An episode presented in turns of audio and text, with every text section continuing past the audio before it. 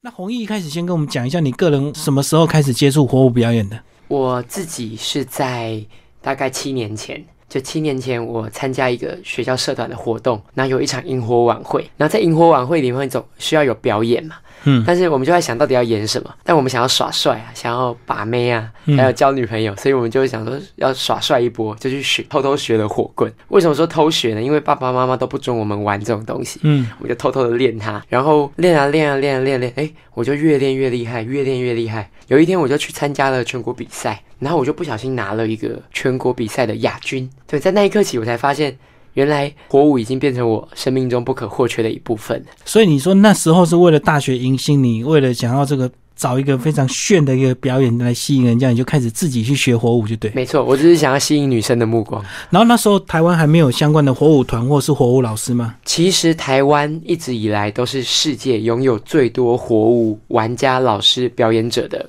一个地方。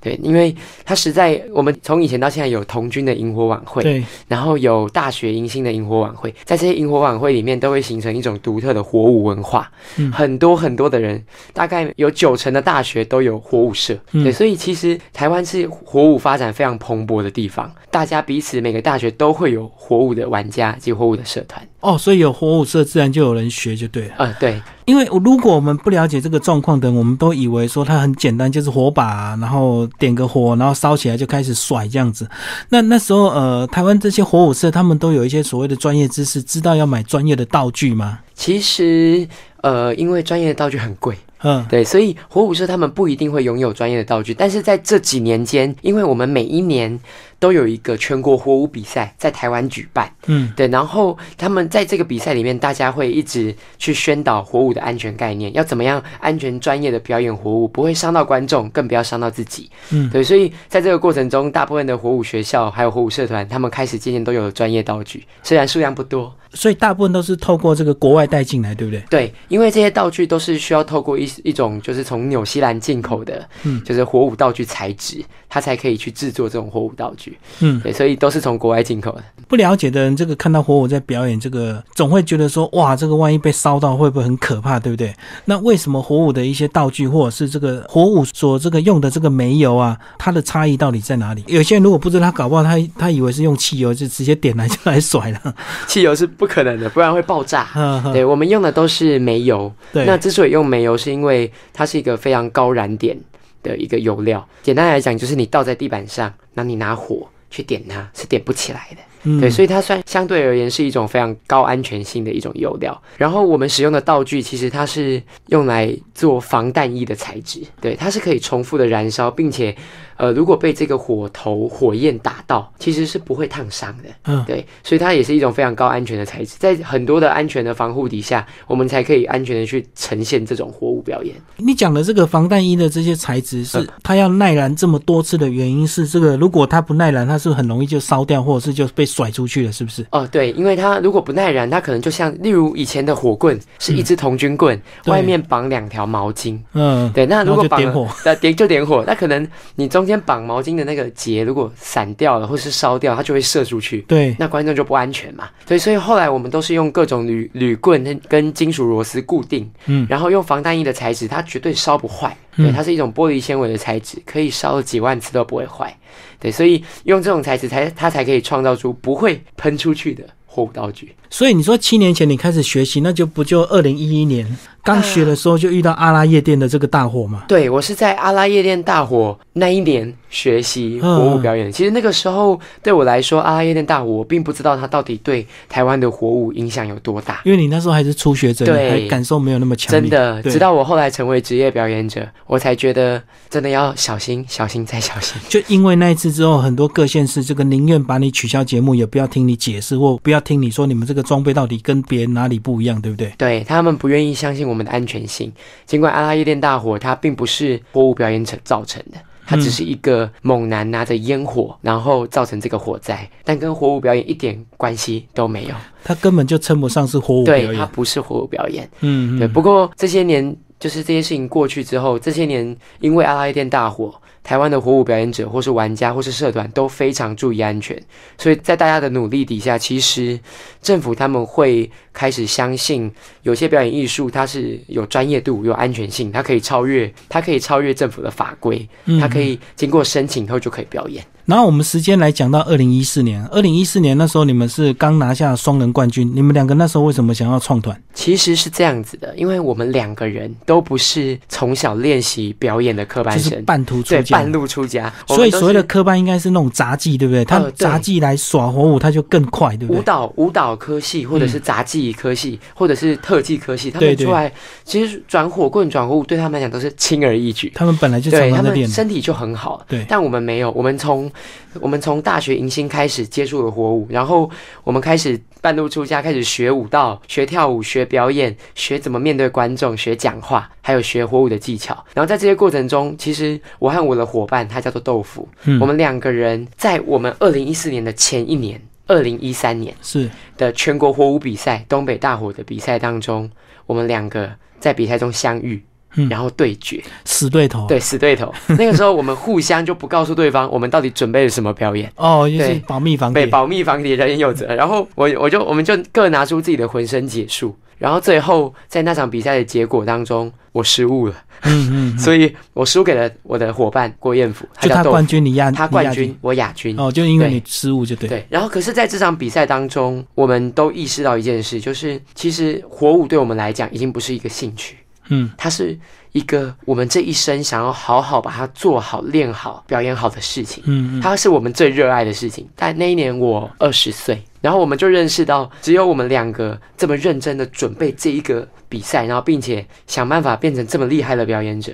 只有我们两个彼此认定了彼此。我们一定是未来的伙伴，对，所以我们就相知相惜。就是你那时候看其他的伙伴都已经不是对手，只有看彼此是对手，不行，我不能这么嚣张。对，不过到那个时候，真的他是是我最大彼此的态，度了。真的。因为你们感受到你的态度，可能是用生命来玩这个，已经不能这样玩了，这个已经把它当做一辈子的志业。真的，那他也是，所以你们两个会互相吸引。嗯，对不对对然后我们就决定，但是因为那个时候他在高雄发展，而我在宜兰发展，一个在北，一个在南，然后我们并不知道我们未来会怎么样，可是我们就想说试试看，于是我们就一起创造了一支表演，那支表演很短，才三分钟，嗯，而且因为我们一个在南，一个在北，我们只排练了整整三天，对我们只用了三天的时间排练这支表演，但是因为我觉得我们很认真啊，这这三天我们熬夜的排出这段演出，参加了隔一年就是二零一四年的嗯，双人组团体组。哦，团体组我们只有两个人，但是我们在这场团体赛事当中，我们拿下了全国冠军。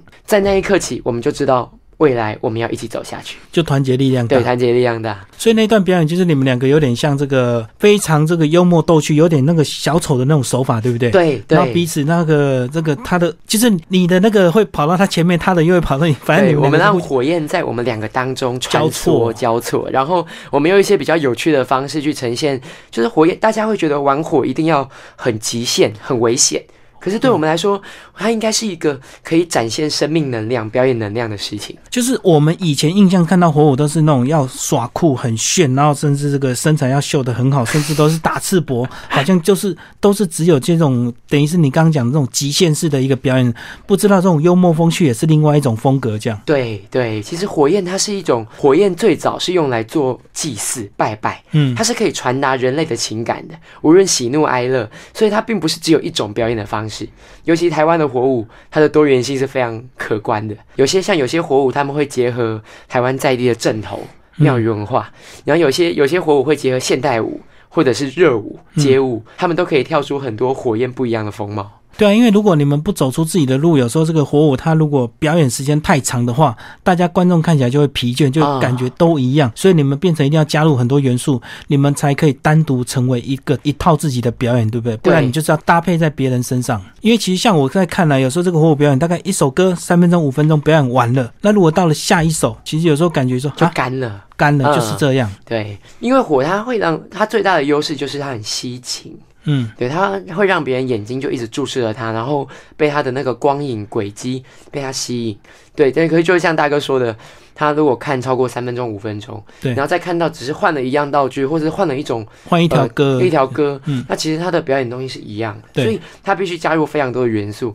像我们最近我们的团队在这次我们要即将要带来的演出《干杯》当中，嗯其实我们最重要的是我们融入了戏剧，对融入了现代舞、特技。还有台湾的一些在地的文化，我们去让它变成一支超过一小时的作品。嗯对，在这一小时里面，它并不是只有火舞，它是用火带着其他的元素，然后让观众看着火，感受我们每一个人的故事。对，嗯所以我认为它是我们一个突破性的作品。对，因为要超过一小时，就一定要有别的卖点，就不能够从头到尾都一直在，不管是甩火棍啊，或者是甩这个火球这样子而已哦。先讲讲你们在其实后来这个创团之后，其实在还没到今年这个第一次盛大回台湾演出之前，其实在国外真的是在国外很红，对不对？呃包括在大陆央视这个春晚都上台表演。说实话，是一波三折啊。嗯对，就是大家看到我们蛮风光的。对，其实那个时候之所以我们会一直往往国外跑，是因为二零一五年我们还没讲到，对不对？对啊，二零一五年八仙城堡，呃，对，那时候有八仙城堡以及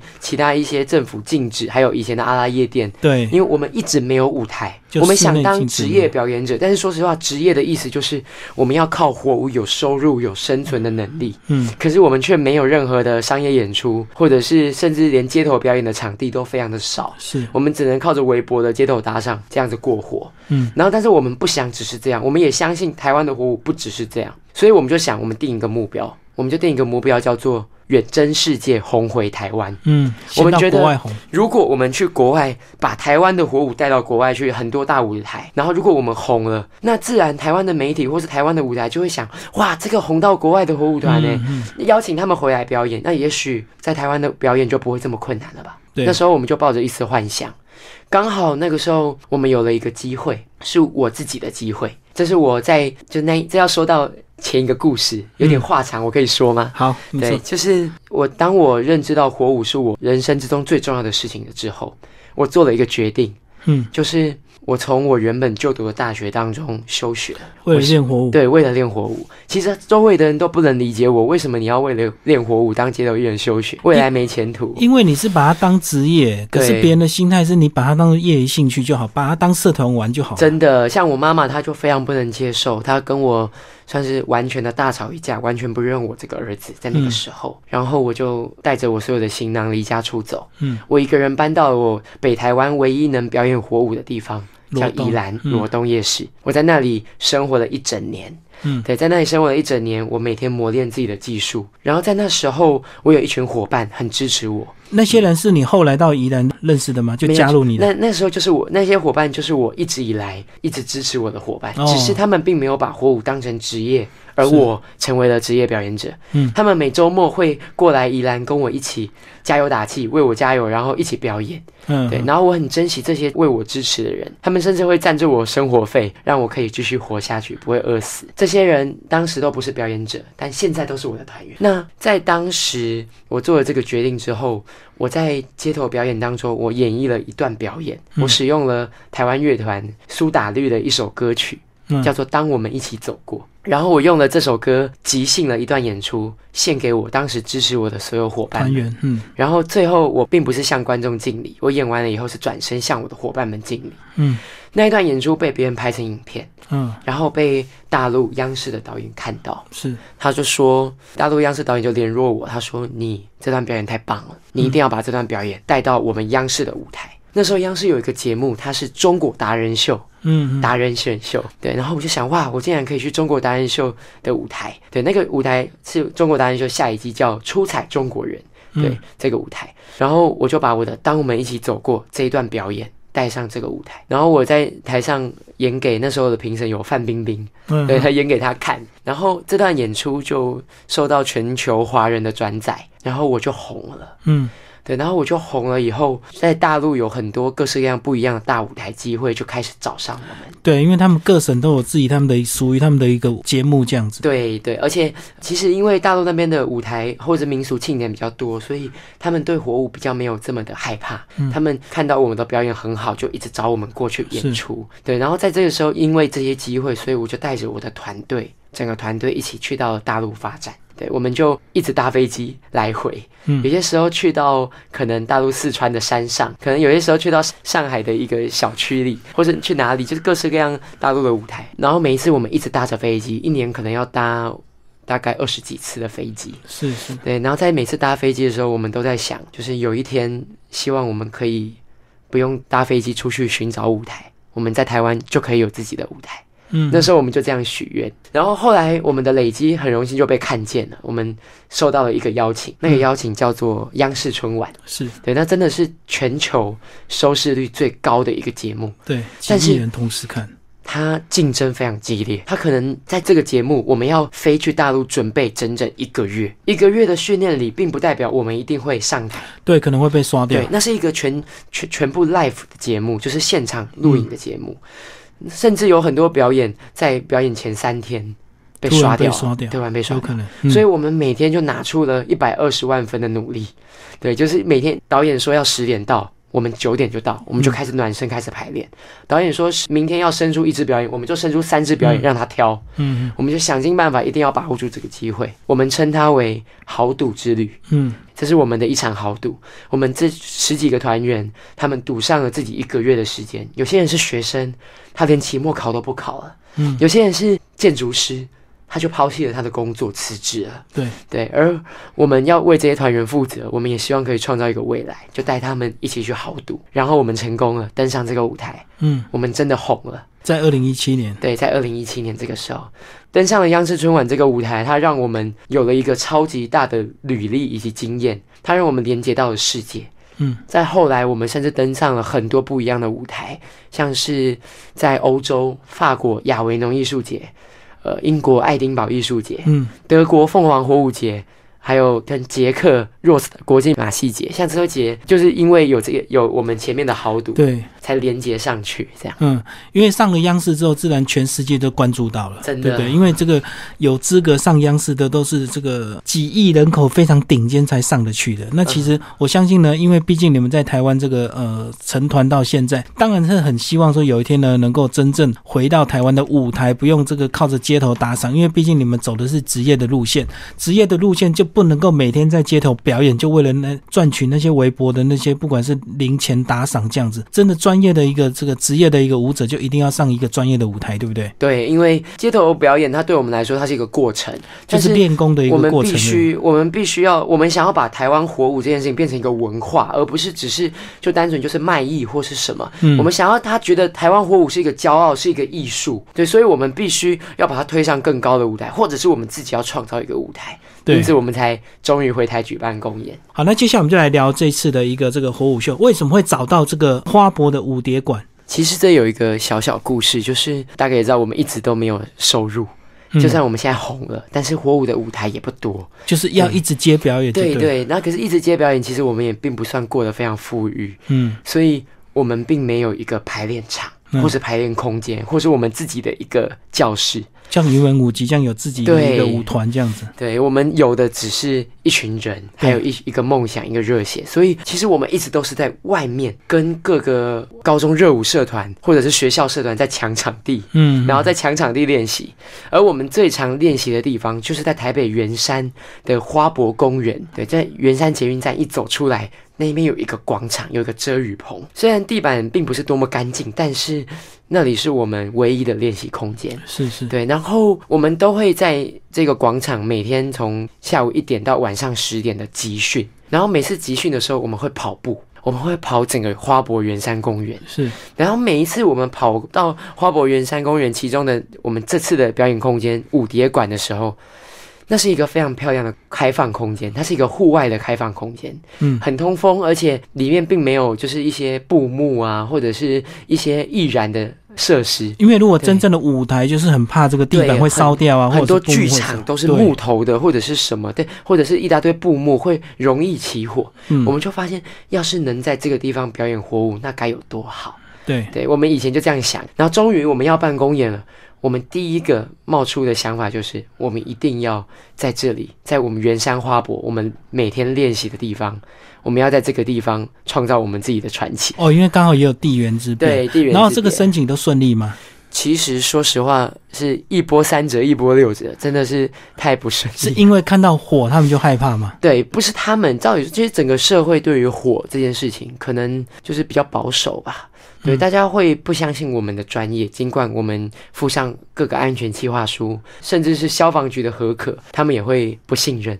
其实，在我来录广播之前，前几个小时，我正在嗯跟场地方开会。对，对，因为我们申请了这个舞台，但是他们还是有非常多的疑虑，我必须一一去克服。但好险，我们的累积够多，我们去去过太多的舞台了。哦，等于是很多这个曾经表演过的地方为你们见证，为你们背书了。，对对，这些表演的地方，我们有各个地方的安全计划，我们有理由说服场地方说，我们的火舞是安全的，我们的舞者是安全的，观众绝对不会被我们伤到。因为大家就怕这个火把这个甩出去，或者是这个火球甩出去，那烧到人怎么办？大家就是怕这样子而已。，对对，其实蛮常常常我们在一些就是河滨公园就练习的时候，很多人隔着好几百公尺看着我们。对，看着我们在点火练习，周围都没有什么可以烧的哦，那他们就叫警察嗯来检举我们，叫警察。那但是说实话，在台湾并没有地方让我们练习，警察就会直接赶我们走就。驱离就对。对他们说，这没办法啦，这就是这样，台湾就是这样。但我们相信台湾不该只是这样。其实照理讲，政府应该能够找出一个地方让你们很安心的练习，然后这个